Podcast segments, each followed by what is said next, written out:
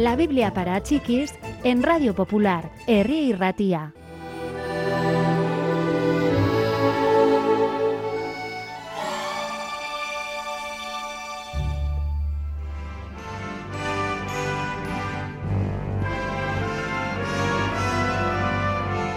En las laderas cercanas había algunos pastores cuidando de su rebaño durante las horas de oscuridad.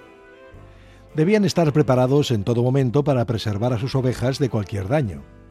Conocían los habituales peligros de la noche, un ladrón, un zorro astuto, un león rondando entre las sombras. Oh, pero, ¿qué era eso? ¿Serían relámpagos? No, no. La luz era intensa y en el centro había alguien que brillaba como el oro era un ángel. No temáis, dijo, os traigo buenas noticias, unas noticias que alegrarán al mundo entero.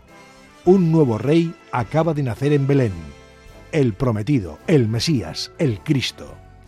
Escuchad, quiero que sepáis que os digo la verdad. Podáis ir a buscar al niño. Está envuelto en pañales y acostado en un pesebre. De pronto apareció una multitud de ángeles. Gloria a Dios en el cielo cantaban y paz en la tierra. Por un momento el cielo y la tierra se vieron envueltos en la misma luz. Después, el cielo nocturno volvió a oscurecerse y los ángeles desaparecieron.